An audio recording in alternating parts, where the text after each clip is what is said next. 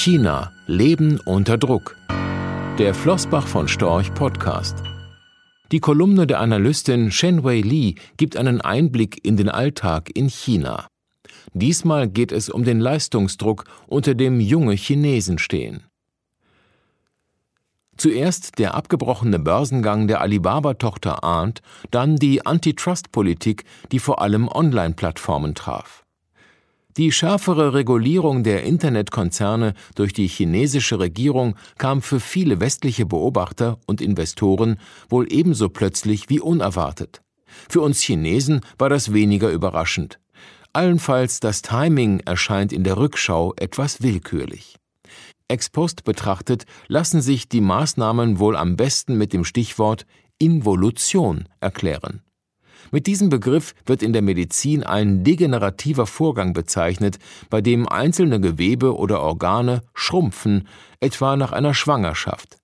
Setzt man Involution nun in den chinesischen Kontext, so bedeutet es, dass das Wirtschaftswachstum nach 30 Jahren beginnt, sich zu verlangsamen.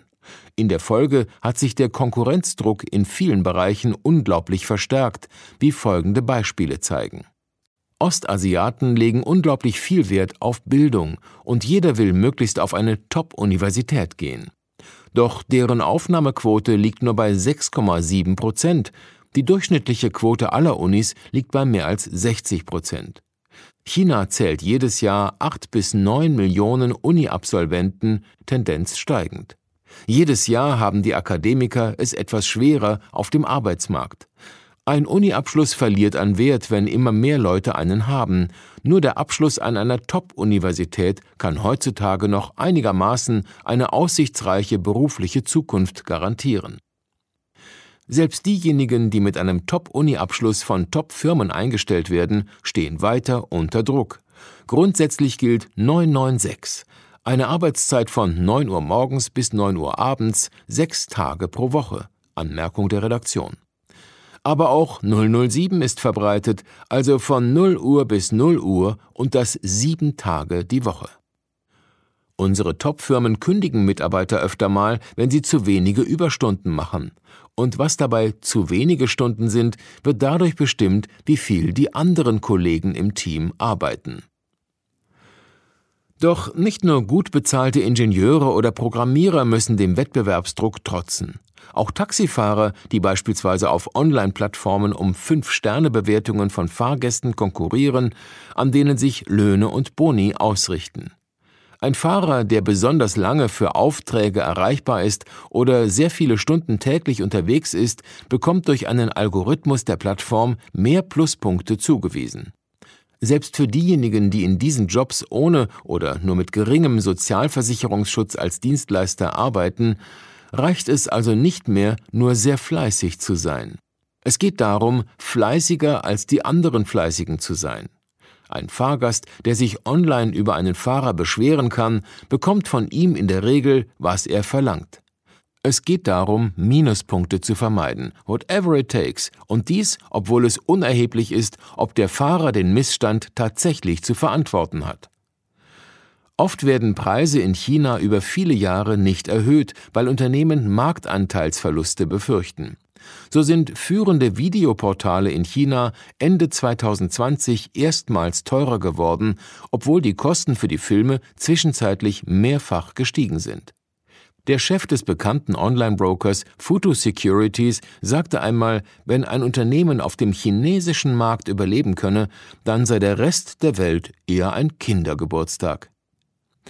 Dass Kosmetik der Luxusklasse in China schon bei der jüngeren Generation gefragt ist, ist nicht neu. Nun werden auch ästhetische Eingriffe beim Nachwuchs immer beliebter. Selbst Menschen, die sich früher wenig um ihr Aussehen kümmerten, werden nervös, wenn Freundinnen etwas machen lassen. Im Jahr 2020 waren einer Studie zufolge 61 Prozent der Kunden von ästhetischen chirurgischen Eingriffen zwischen 16 und 25 Jahre alt. 90 Prozent waren jünger als 35 Jahre. Ästhetische Chirurgen lassen sich inzwischen auch in Raten bezahlen. Lokale Medien berichten immer häufiger über psychologische Probleme der Studenten der Elite-Unis. Sie sind nicht selten depressiv, anekdotisch sollen 30 bis 40 Prozent von ihnen die entsprechenden Abteilungen der Unikliniken aufsuchen. Viele sehen kein Ziel. Seit dem Kindergarten war ihr Leben darauf ausgerichtet, es auf eine der Top-Unis zu schaffen. Doch im Job wird der Druck sogar noch schlimmer. Ab 35 Jahren werden sie besonders kritisch beäugt. Wer dann in die Gruppe der vermeintlich Faulen abrutscht, wird als inkompetent eingestuft und zeitnah entlassen. Sie ahnen es vielleicht schon, manche junge Chinesen wollen das nicht mehr mitmachen. Sie wollen nicht mehr fleißig arbeiten oder für den persönlichen Aufstieg ihr privates Leben opfern. Manche High Potentials erwägen, eine Beamtenlaufbahn einzuschlagen, doch auch dieser Weg ist steinig, die Bewerberlisten sind sogar noch länger als die der Top-Unis.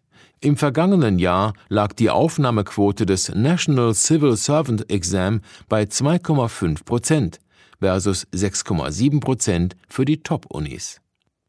Immer mehr Menschen bei uns fragen sich, wie kann es eigentlich in einem kommunistischen Land eine 996 Arbeitszeit geben, wenn wir doch ein eindeutiges Arbeitsrecht haben? Wenn etwas nicht stimmt, erwartet in China die Masse, dass der Staat eingreift.